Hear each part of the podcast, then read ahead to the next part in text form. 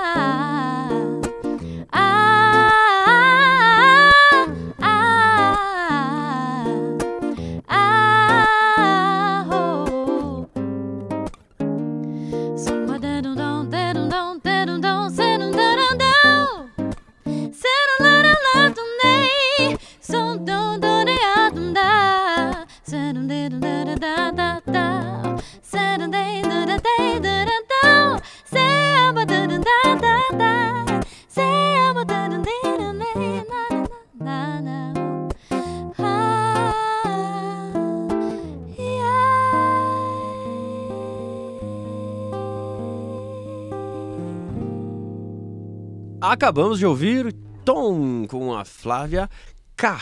Me responde uma coisa antes da gente começar a parte mais roteiro. Mas você tem essa.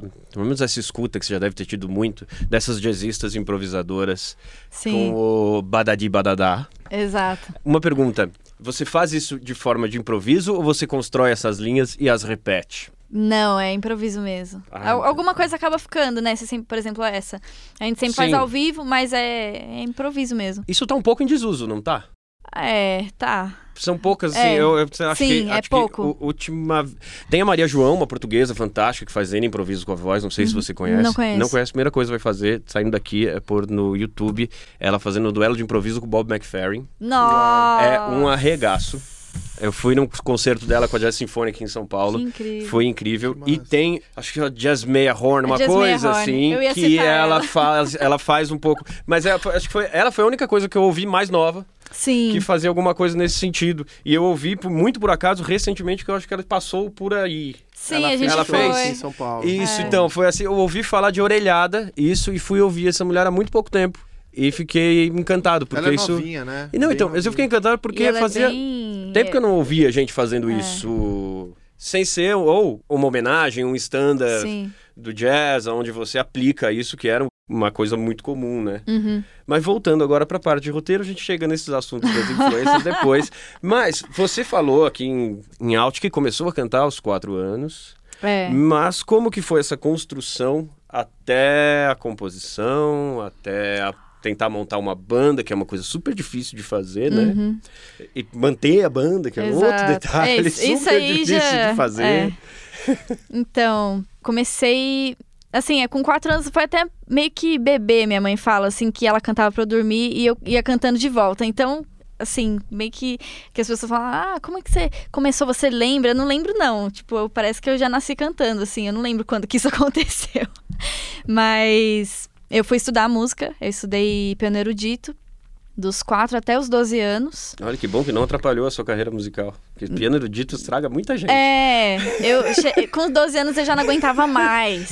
Assim, me deu uma base ótima pra tocar jazz, Sim. cantar, pra arranjar e tudo. Nina Simone, que seja um grande exemplo, que estudou Pois piano é. erudito, o professor dizia que ela não levava jeito, porque ela era muito livre. Tão livre que ela é ela, né? Ainda bem que é ela. Ainda bem. Ufa. E então eu estudei e meus pais sempre. Meu pai gosta muito de jazz, então ele sempre colocava jazz, colocava Take Six, colocava Stevie Wonder pra escutar, James Brown. E minha mãe colocava muito música brasileira, então, tipo, o lado da música brasileira veio dela, assim, de ouvir Tom Jobim, de ouvir Chico Buarque. Aí, na adolescência, eu passei a pesquisar mais sozinha, assim, né? Tirar minhas próprias músicas, e escolher e aprender a tocar acorde. Porque você estuda piano erudito, mas você não aprende acordes. É, E aí eu tive, parece que eu tive que reaprender, assim, o, o erudito, o estudo erudito formal, assim, me deu uma, uma base incrível. Mas, de certa forma, eu tive que aprender um monte de coisa, como se fosse do zero, é, assim. é né? outra, é que é outra língua, popular, né? O- aí, dependendo de como você vai, é uma outra língua. O erudito você aprende muito bem o contraponto, você lê as notas e tal. é. Mas às vezes falta aquela sacada de montar uma harmona. Isso, é, não tem. Fazer um É, não tem. 251 ali. Não que... tem 251, é desse jeito que você a gente conhece. é. que você não aprende de cara É. no piano erudito. Exato. E aí passei a compor. Minha mãe, ela escreve poesia desde sempre. Sim, tem parcerias. E O nome Anetica deve ser isso a daí. Netka, minha mãe. Tá. e ela sempre falava, ai, Flávia, pensa numa música, você tem que compor, você só vai ser artista mesmo, você tem que compor, não dá pra você ser só intérprete. Ela sempre falava isso pra mim, meus pais, né? Aí eu comecei a compor, conheci um monte de gente da música, é, conheci o Ed Mota, que foi, acho que a primeira pessoa, assim, que da música é outro que me... Total, que é uma Ele faz referência bastante. master. É.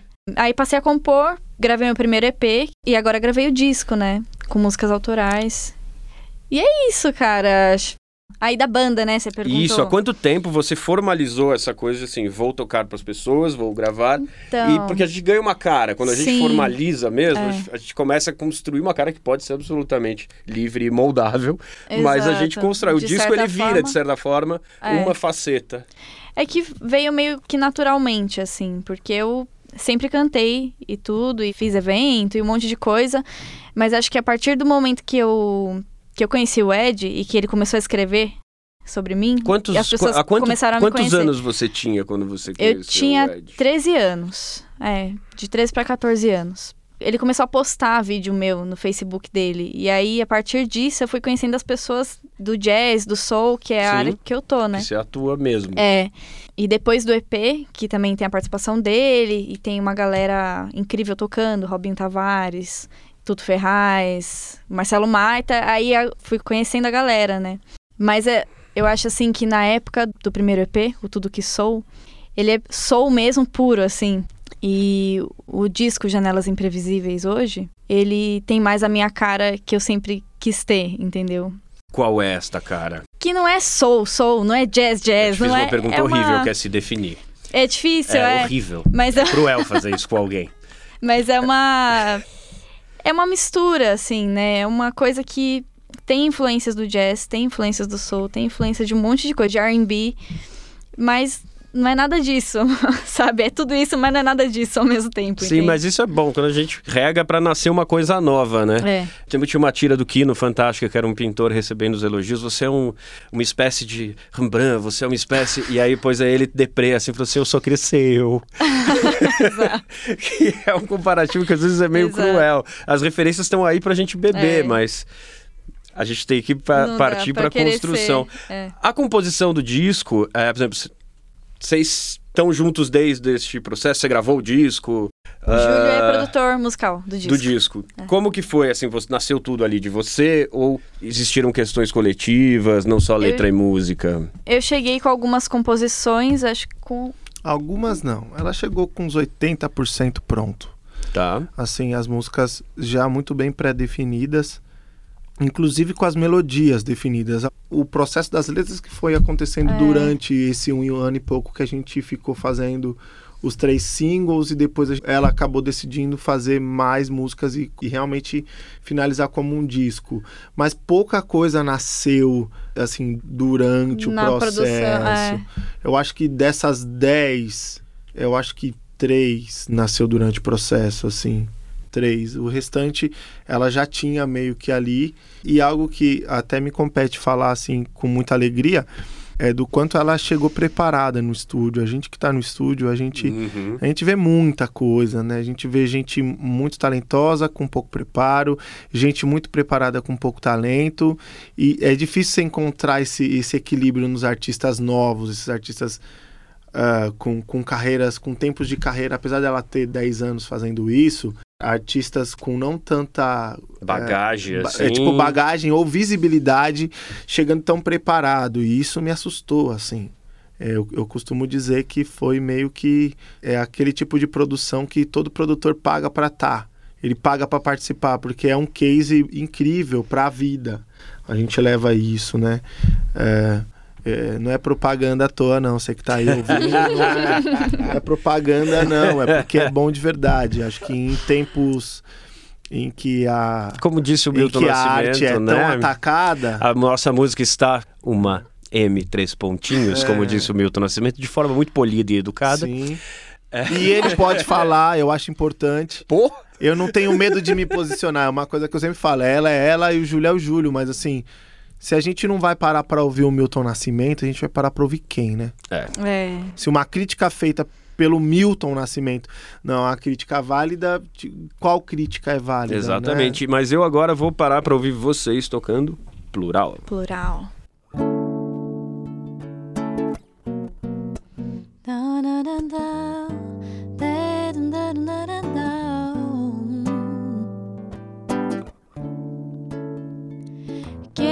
Demais, eu sei que me precipitei. Percebi o quanto eu errei. Quase te perdi me fez pensar. Tão egoísta eu fui,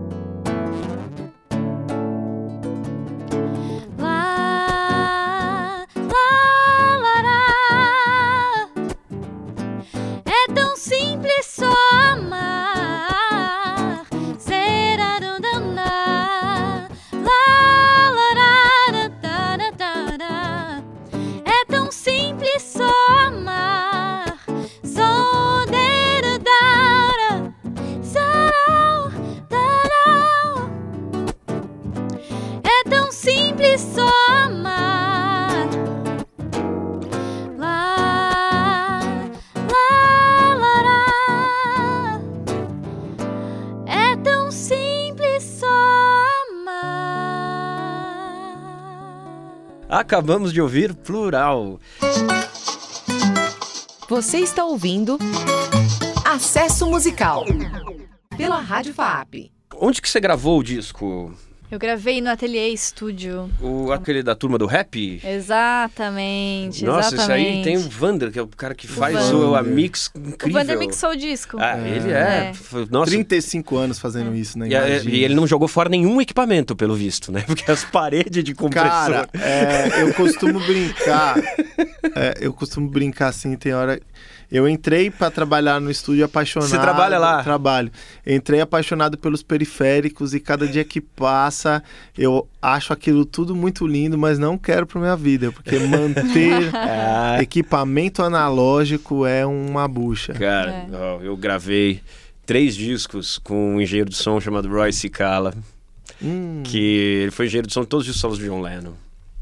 Mas você começava a ver a, a lista dele lá no Wikipedia, que começa a ver, ele gravou Miles Davis, Frank Zappa. Você começava a falar assim, ai, que, meio que vergonha de estar perto desse. E ele trouxe os equipamentos dele de Nova York pra cá, tinha uma mesa de som dele, cara. A fonte da mesa era isso aqui, ó. Ah, sim. Era uma Nive de Ah, 1972. sim, vixe, que não pode nem desligar, né? Exato. Essas mesas não podem nem desligar, velho. Não, e ela veio desmontada em pedacinhos, né? Uhum. Remontada inteira na sala. Sim. Nossa, eu falava, mano, ele tinha uma sala com badulaques, assim, ó.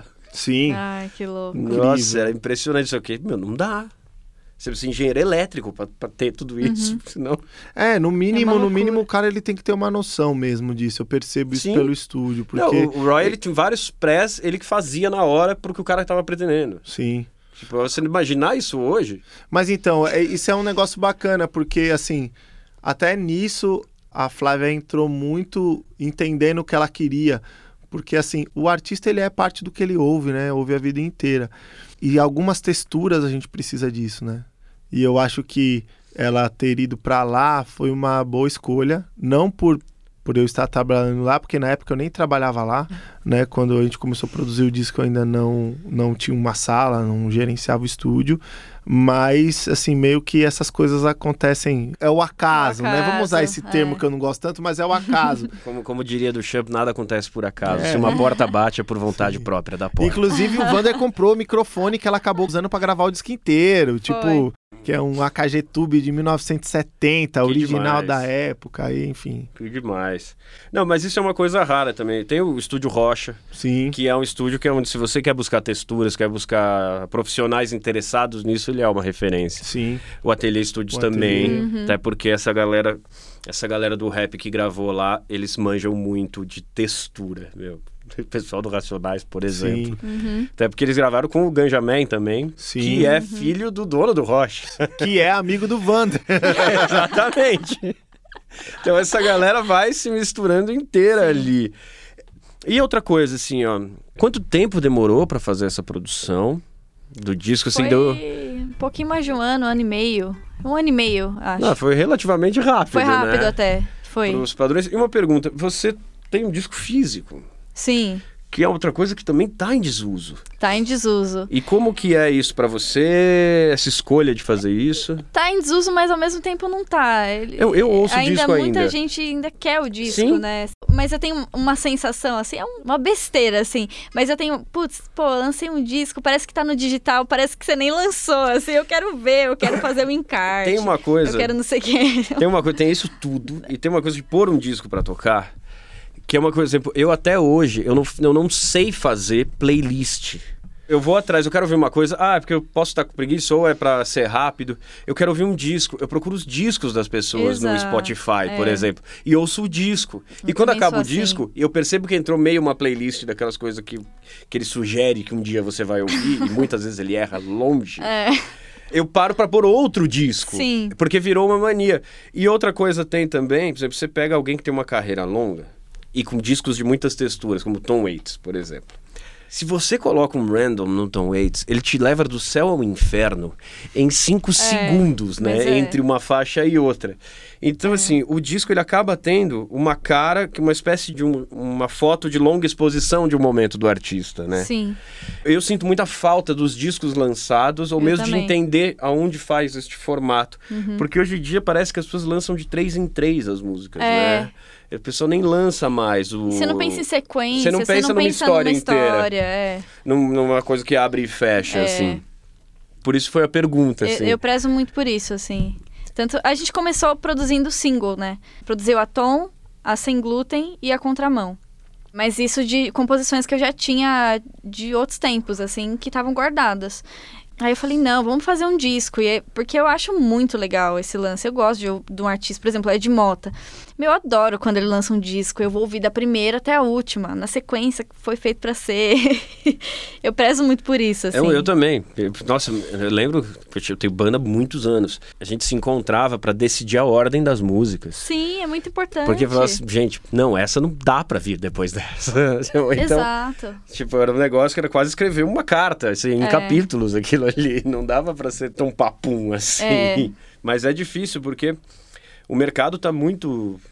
Parece que você precisa alimentar o tempo inteiro, né? Então, de certa Sim. forma, esses lançamentos, aos pouquinhos, eles facilitam um pouco Com certeza. dessa maneira de alimentar. E desde que a MTV ou morreu ou, sei lá, tá em coma, que tinha coisa que você lançava o disco e os singles eram os clipes que eram lançados daquele disco, né? Que Sim. viravam as- os motivos de notícia, né? Uhum. Os festivais ou coisas assim. Agora, outra coisa. Como que é a tua formação ao vivo? Pros Ao shows? vivo sou eu. Normalmente é eu. Eu toco e canto algumas músicas, toco piano. E mais um trio, baixo, batera e teclado. E o Júlio é o baixista da banda. que Hoje ele Ah, tá o tocando violão, mas ele é contrabaixista. Como todo baixista de qualquer banda. é, exatamente. Se é baixista, é gente boa, viu? Tem uma coisa assim, ó. Tem alguns tipos de, de baixista. Tem um baixista que é o baixista músico, que normalmente é o melhor músico da banda. e tem na- nas bandas, principalmente de rock, que o baixista é o guitarrista que chegou depois. Ah, certo. É isso mesmo. Muito boa essa. Essa é, pra, essa É isso mesmo. Vou levar essa pra vida. Porque, por exemplo, se você pegar tem uma banda de rock, blues fantástica, é o Yardbirds. Sim. O Yardbirds já teve como baixista o Jeff Beck, que foi o guitarrista que chegou depois. Só isso. E né? depois o Jimmy Page, que foi o guitarrista que chegou depois quando o Jeff Beck foi pra Então guitarra. teoria é real mesmo, é real mesmo. Só que só virou um grande baixista quando o Yardbirds se tornou o Led Zeppelin, quem foi pro baixo? John Paul Jones, Exato. que é quem sabia de fato tocar um contrabaixo. Exatamente. Sim. Eu acho que é importante pro baixista entender. É porque assim, existe essa coisa do baixista que só toca tônica, né? Essa coisa musical, papo de músico, né? Mas pra mim, o instrumento que me iniciou musicalmente foi o violão mesmo, assim. Foi o primeiro instrumento que eu peguei. O baixo, a mesma coisa que a Flávia, tipo coisa de igreja, assim. Não tem baixista. Ah, não, mas o Júlio toca violão, velho. Toca baixo hoje. Aí eu fui e fiquei. Tá ligado? E gostei, né? Inclusive vira um vício, né? Comprar esse negócio de É. comprar instrumento vira um vício. Cuidado, hein? Se for. Depois te Aí. mostro uma coisa. Agora a gente vai ouvir uma música gravada do disco, uma música mecânica, que é qual? É a Canção do Sol. Eu estou lançando agora um webclip, que é uma música em parceria com o Roberto Menescal. Roberto Menescal é aquele senhor que ficava na casa da Nara Leão. Isso. Tá, depois a gente fala sobre ele, vamos ouvir a música. Quero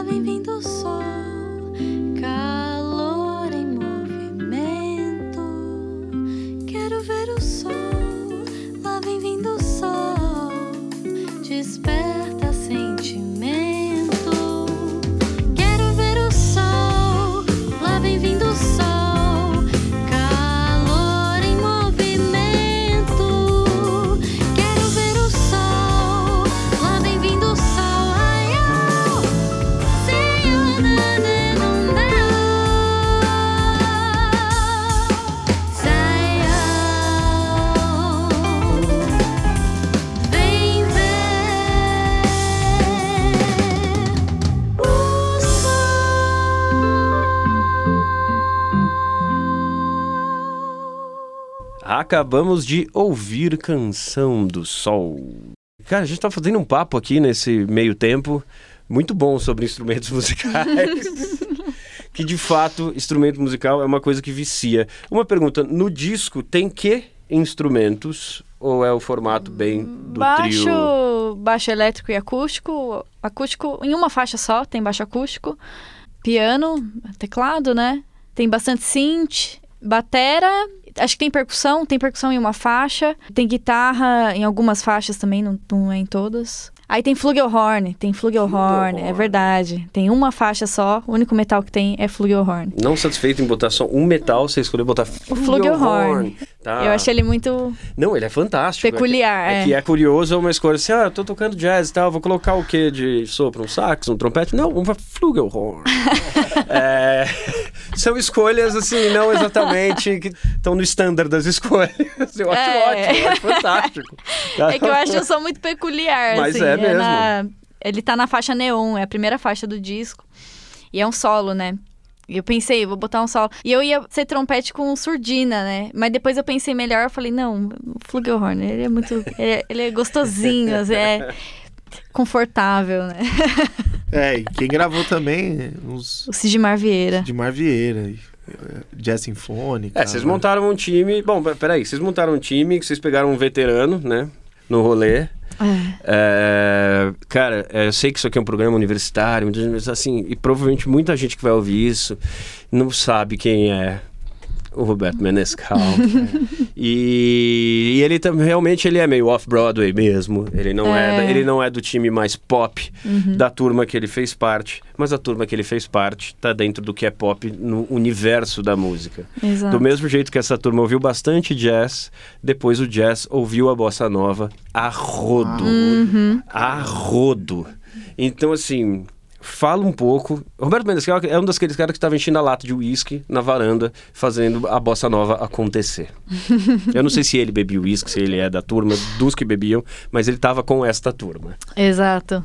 Ele falou assim pra mim um dia, um dia a gente se encontrou pra tomar um café, que foi inclusive o dia que eu convidei ele pra participar de uma das faixas do disco. E ele falou assim: "Ah, meus meus amigos são do bar, eu sou do mar". o Menescal ele é o completo contrário assim. Men- é que o Menescal também, ele não é daquela playboyzagem carioca, né? Ele é... ele é de Vila- Niterói. Eu achei que ele era do Espírito Santo. Ah, do Espírito Santo, É. você tem razão. É porque ele é, ele é meio, ele é meio É. fora, é aquela coisa meio Rio, meio Minas Gerais, que é o grande Exato. Espírito Santo. Ele é, ele é assim, ele acorda cedão, assim, tipo, tudo que você vai fazer com o Menescal é logo de manhã cedo, assim, é outro rolê, assim. Eu também pensava isso. Olha, galera, junto com o Ronaldo Bosco ali o tempo inteiro, Sim, né? então, com essa galera. Vinícius. Exato, Vinícius. O cara, o cara levava, levava a mesa com uísque pro palco. Exato. É, o Menescal é incrível, né? Além da, da fase da Bossa Nova, teve toda a época que ele gerenciou os artistas, né? Sim. Emílio Santiago, Elise, um monte de gente na época da É. gravadora. E, mas ele, tinha uma relação muito com a guitarra, né? De ouvir Sim. muito umas coisas que acho que saiu um pouco do que era o clichê, né? Do jazz, da- do blues. Que saiu um Uhum. Sim. pouco do que era a turma mesmo da MPB e da turma que ele trabalhou. E ele é fãzão de blues, inclusive.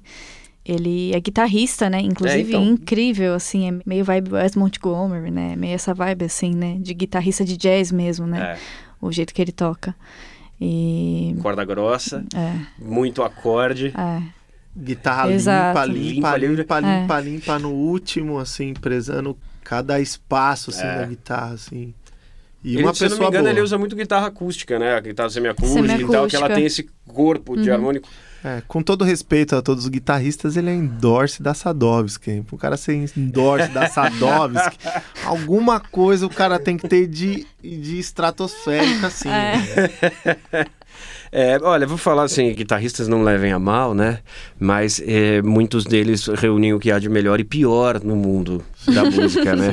Porque guitarrista também, quando quer ser chato, nossa senhora, vai botar nota assim na PQP, né? Parece tem uns guitarristas que, pelo amor de Deus, parece que tem um galinheiro perto de você, de quantidade de nota que o cara coloca por segundo. verdade. É verdade, mano. Acorde melody hoje. É. É difícil fazer essa mistura do virtuoso, né, com o, com o lírico, vamos dizer assim, né, com é uma coisa difícil. Mesmo na voz, na voz é um, Uhum. É um lugar super difícil encaixar esses improvisos sem Sem ficar encheção de é, saco, sem né? ficar uma quantidade de nota. E não é pela quantidade. Tem gente que faz muita nota e faz muito bem e consegue Sim. criar uma linguagem. Sei lá, mesmo falando vi- violonistas com muita nota, Paco de Lucia, ele pode pôr notas que ele queria colocar, ele fazia aquilo soar com uma Uhum. Exato. linguagem, não era só um- uma questão técnica circense, né? Uhum. E muita gente não consegue fazer isso. Mas e aí? Depois, o disco saiu faz quanto tempo? Dois. Três meses. Três meses. Você já conseguiu ter algum rebote disso? De como que tá sendo a recepção desse disco? A galera tá recebendo bem, assim. Eu, eu fiquei bem feliz porque a gente não fez o disco pensando em mercado nenhum, assim, ai, vamos direcionar para tal mercado, vamos sei o quê. A gente não pensou nisso, a gente fez o que a gente quis fazer. Então, das pessoas ouvirem e gostarem já é lindo, assim Sim. já é ótimo, assim. É, A imprensa tá recebendo bem, assim, tá saindo matérias em vários lugares, tô dando entrevistas em vários lugares. Mas sério, é, é muito bom, assim, é muito gratificante quando a as propósito, pessoas vou fazer a gostam. propaganda, tá? Ela deu entrevista na última terça-feira para o Thunder Rádio Show do meu Exato. colega de banda Devotos de Nossa Senhora. Luiz Thunderbird, que Foi também incrível. é um podcast sobre música que traz muita gente autoral. A gente já dividiu os convidados aqui nas mesmas semanas, que foi a Betina, o Chico Bernardes e agora, E agora eu. Que legal. Ah, foi demais. Nossa, ele é demais. Ele é né? uma figura, meu. Incrível. Eu acabei de dirigir, antes da gente pedir a próxima música, eu acabei de dirigir um filme com ele. É Um mesmo. documentário sobre a primeira guitarrista do Brasil, Lucinha Turnbull, Que louco. que deve sair que em janeiro do ano que vem. Que legal. Foi super divertido de fazer. Agora, vamos ouvir Sem Glúten.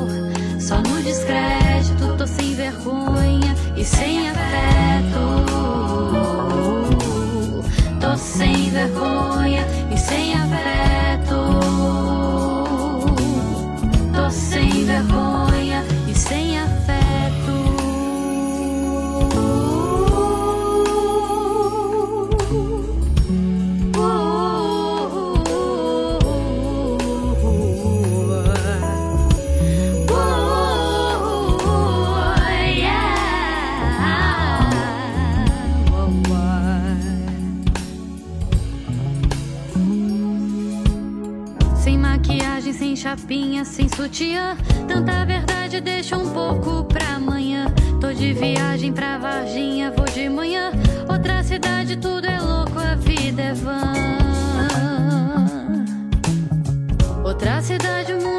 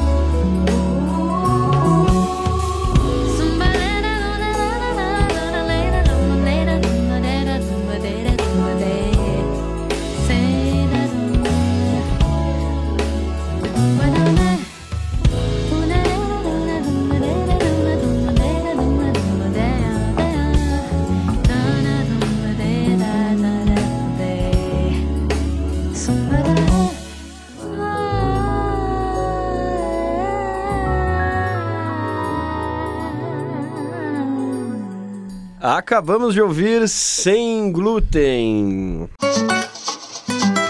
Você está ouvindo Acesso Musical pela Rádio FAP. Outra coisa, você disse que tem parcerias com a sua mãe que é poetisa. Sim, sim, sim. Sua mãe é profissionalmente poetisa? Não, não. Mas isso não- ainda Minha faz mãe- dela uma poetisa porque ela escreve poemas. Exato, é. Minha mãe é artista. e ela começou a escrever letra mesmo de música e me incentivar. Flávia, vai, meu, pensa, não sei o que, compõe. E aí virou, né? Uma hora aconteceu. Eu pensava, ah, eu nunca vou ter essa veia de composição. Mas hoje eu tenho, graças a ela. É, com assim, quantos muito- anos você falava que nunca ia ter essa veia de Ah, tipo, composição? 13, 14. Tá. Eu tenho 23 agora, minha Então, tudo é bem, tudo essa. bem. Mas é que com 13 e 14 é Você não impressionante. pensa nada, né? Não, não é só. Não, você pensa muita coisa e você pensa que você já sabe o que você é no Exato. absoluto da tua vida. Você fala assim, eu nunca vou fazer Nunca isso. vou fazer.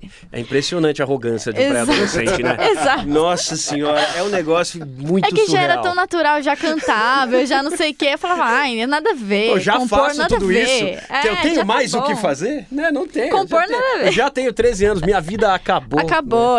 Para aqui. Não tem coisa nova pra entrar. Cara, todo mundo que tem alguém perto com essa idade, olha, são raras as pessoas que, Que não tem, né? é, que não vão ser tão, tão arrogantes assim. É, verdade. e numa boa, não é nem num jeito escroto É, de ser. Mas é, É a uma fase mesmo, fase. é, É isso. exatamente. Isso certamente deve trazer pra você uma preocupação de conceito e conteúdo pro disco. Você fala Por exemplo, na importância talvez do título do disco ou das De imagens temas. que são colocadas. bastante. Pra se preocupar com o encarte, dialogar com Bastante. o momento. Por exemplo, o nome do disco. Janelas imprevisíveis. Janelas é uma coisa que é muito difícil você não tentar criar um conceito em cima de janelas. Porque Sim. janelas basicamente é aquilo que te traz do teu mundo interno pro teu mundo externo. E é Exato. por onde você consegue enxergar dentro de alguém, por exemplo. Exatamente. Então, exatamente. Você, tem, você, tem- você consegue criar uma série de coisas a partir de janela. E a questão do fato da sua mãe ser poetisa, poeta, basicamente, é quem brinca com isso com as palavras, né? Exato. Eu Então- sou de uma família de artistas, assim. Família, meu pai e minha mãe. Minha irmã também é artista plástica. Então, E rabiscadora de pessoas. Rabiscadora de pessoas agora. Eu não queria fazer tatuagem. E ela começou a tatuar, eu, ah, eu vou fazer. Ah, vou fazer uma. Ah, você faz mais uma? Aí que foi, né? É. E meu pai é artista plástico. e do professor de pai? artes, Flávio Lemos. Flávio Lemos. E minha mãe, ela foi pra publicidade, mas ela é artista, assim. E então sempre teve essa preocupação com a parte visual, muito assim. A publicidade ela é um paralelo com os guitarristas. Reúne o que há de pior e melhor do E melhor. Exato. Então, essa coisa do nome do disco, inclusive, demorou muito pra acontecer o nome do disco. Já tinha um disco, já tava tudo. E aí veio o nome do disco, assim. Tipo, ficam, ficou eu, meu pai e minha mãe, inclusive, pensando nisso. E chegamos no Janelas Imprevisíveis. Que é a ideia de você abrir as janelas em cada faixa e conhecer um, um mundo diferente, uma linguagem diferente, enfim, é isso. Ah, tá viu que tava na cara que tinha alguma é, coisa. É isso mesmo. Meu, tem uma Você coisa de acertou. nome de discos, fazer um outro paralelo da minha banda, o Forgotten Boys. A gente tem um disco chamado Louva a Deus, que a capa é um monte de cabeça de uns artistas que a gente gosta, alguns vivos, outros mortos, e a gente recolhendo. E o disco chama Louva a Deus por conta da fêmea do Louva a Deus Sim. comer a cabeça do macho depois da cópula. E aí, das coisas de entrevistadores que a gente comentou também, muita gente veio perguntar se a gente tinha virado evangélico.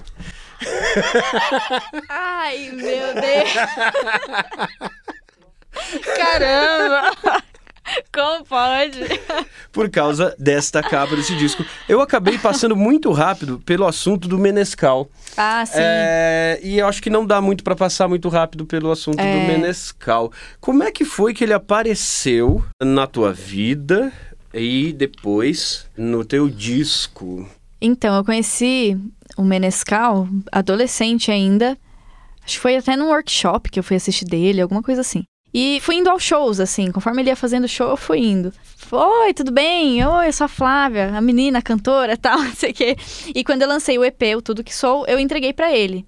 E nisso a gente começou a manter contato por e-mail. Ele ouviu, gostou, me recomendou algumas coisas pra eu escutar.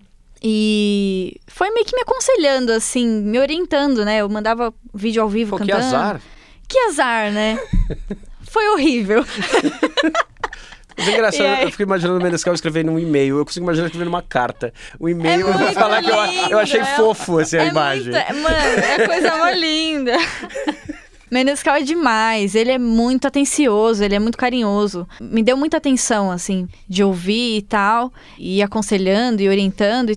E, quando eu lancei a faixa Contramão, que foi um dos singles que faz parte do disco, ele gostou muito, porque ele é muito bluseiro. E ele Sim. falou assim: Meu, seu Isso eu tinha ouvido falar dele, nunca ninguém me confirmou essa informação ele até ama, agora. ele ama mesmo, assim. E aí ele até me falou, ele falou, meu, esse jeito que você tá cantando é muito de blues, isso é muito legal.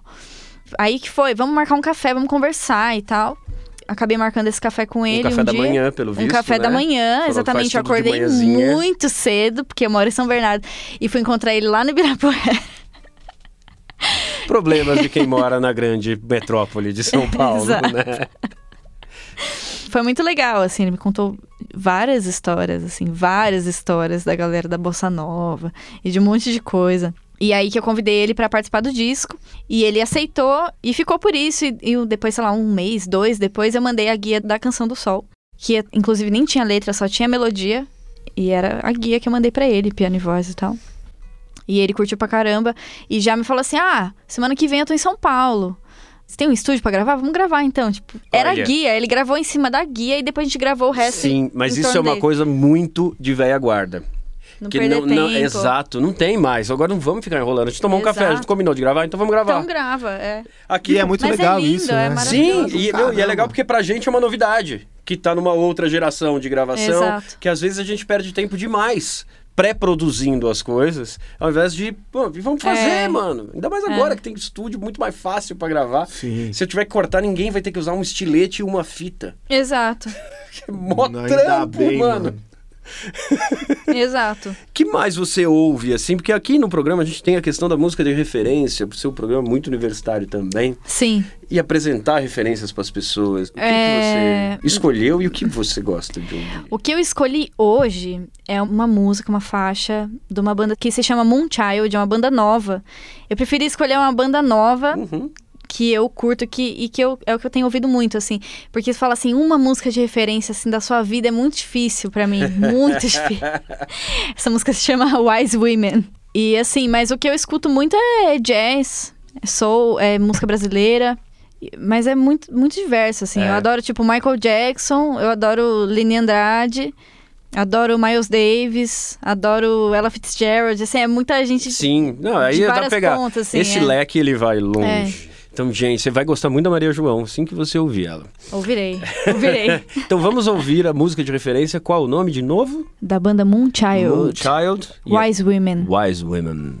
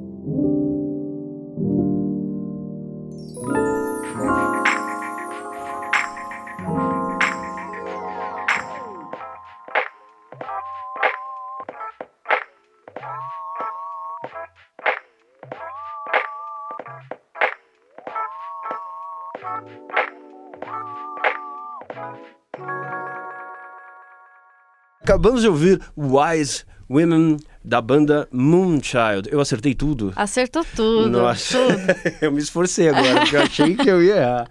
Meu, vamos falar, a gente tá chegando perto dos finalmente aqui. Você já tá fazendo os shows depois do lançamento Já. desse disco? Já fizemos o show de lançamento em outubro, mesmo logo depois do lançamento do disco. Onde que foi? Foi no centro da Terra. Teatro. Centro da Rua Piracuama. Exatamente. Foi muito legal.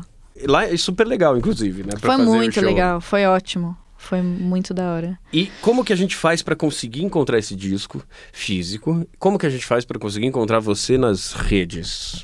Pra você encontrar o disco físico, você encontra as minhas redes e me manda uma mensagem.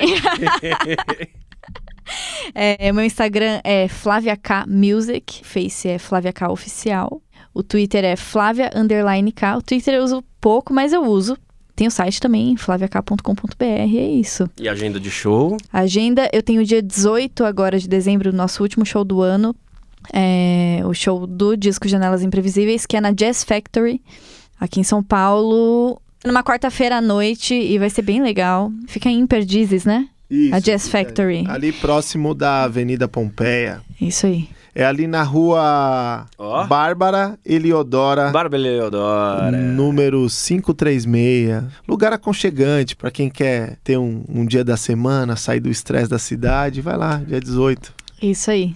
E você tem clipes, essas coisas estão no YouTube. Tenho a Sem Glúten, inclusive, acho que passou um trechinho aí do, Uhum. do videoclipe.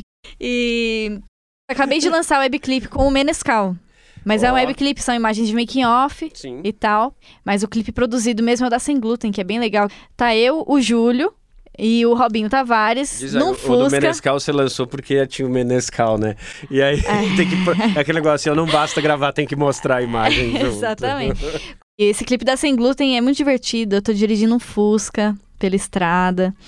A gente para, liga os dois baixos, dois baixos, né? Já é meio doido.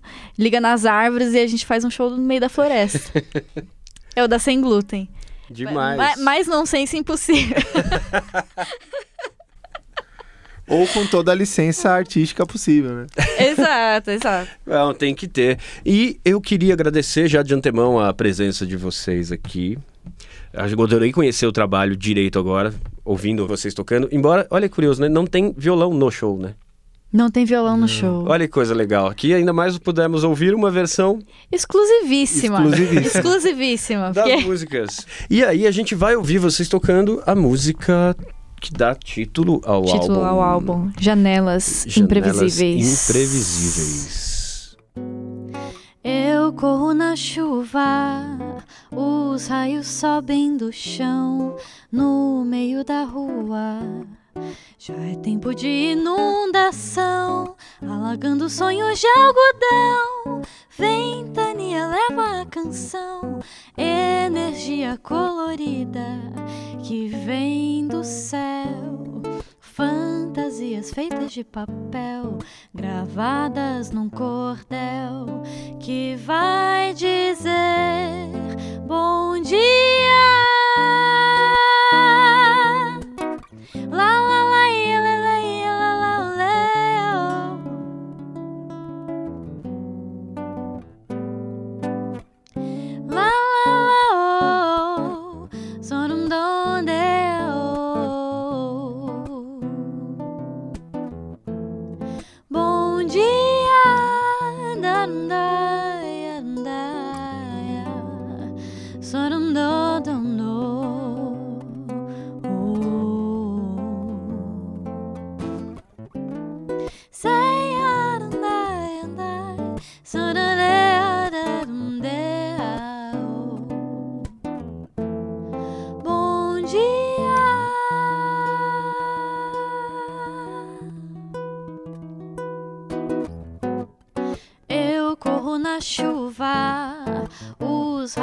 sobem do chão no meio da rua. Já é tempo de inundação, alagando sonhos de algodão. Ventania leva a canção, energia colorida que vem do céu. Fantasias feitas de papel, gravadas num cordel,